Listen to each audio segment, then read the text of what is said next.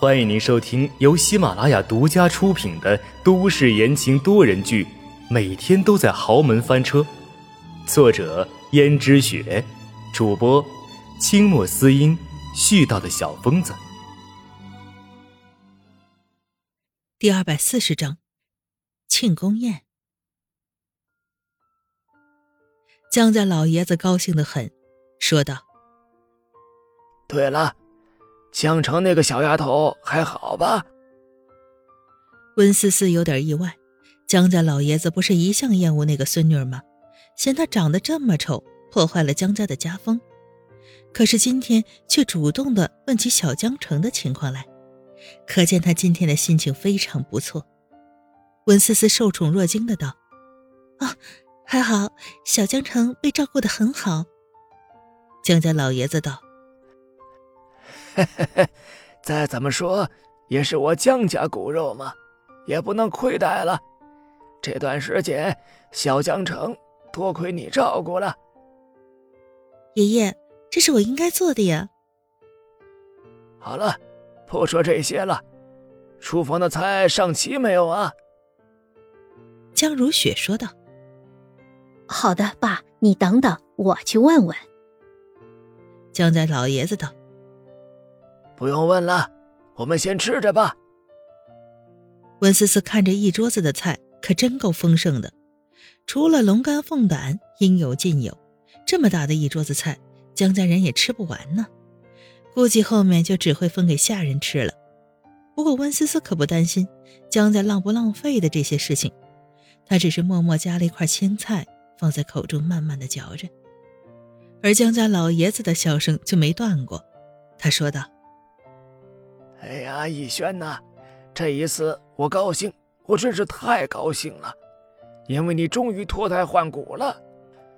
你妈都跟我说了，说你今天在一天之内就给江家带来五百万的盈利，而且依照规矩，客人是先付定金，这定金都五百万。”可见你谈了多少单生意，好啊，小子，做的不错，有我当年的风范。江逸轩虽然心里有点虚，但是转眼想自己从小到大还是第一次被爷爷这样夸奖呢，于是他心里颇有点得意，说道：“爷爷，你过奖了，为江家分忧本就是作为江家子孙的应尽的责任。”江家老爷子道：“好。”你现在真是让我刮目相看呢！来，大家为了逸轩的改变喝一杯。于是大家都举起杯子，而温思思则是拿着杯子有点忧郁。江如雪注意到了温思思的表情，问她：“思思啊，你怎么了？难得大家这么高兴，你可不能扫兴啊！”啊，妈，我最近有点感冒，不能喝酒。啊，这样。我以茶代酒吧。而江家老爷子现在心情大好，连忙摆手说道：“哎呀，没关系，没关系，感冒了就该好好注意自己身体，不能喝酒，又何必勉强呢？”你感冒了，侄媳妇儿，我最近看你精神挺好的。温思思瞪了阎洛北一眼：“小叔，你什么时候看我精神很好了？”最近我一直待在自己房间里，可没有跟小叔见过面呀。阎洛北道：“车媳妇儿，你忘了吗？上次……”阎洛北只说了一个“上次”，于是江家人的所有目光都集中在了阎洛北身上。温思思心里有点着急，这个阎洛北想干嘛？在老爷子兴致这么高涨的情况下，居然还有心思戏耍他？阎洛北。却突然来了个急转弯，说道：“上次我好像看见你抱着小江城走过，可能你没有注意到我吧？”温思思顿时松了口气。阎洛北这是想干嘛呢？他颇为气愤的盯着阎洛北，这很明显，这是要耍他呀！这种感觉让温思思很不爽，相信任何人都会非常不爽吧？这是把他当成什么了？实在是可恶！温思思暗中瞪了阎洛北一眼，如果自己哪一天有机会报复的话，一定会变本加厉的讨回来。似乎看出了温思思的心意，阎洛北道：“侄媳妇儿，你一直看着我干什么？虽然我知道我长得帅，但是你一直盯着我，不好吧？”阎罗北的声音很清淡，顿时，本来正准备谈笑风生、开始吃饭的江家人又开始注意到这里了。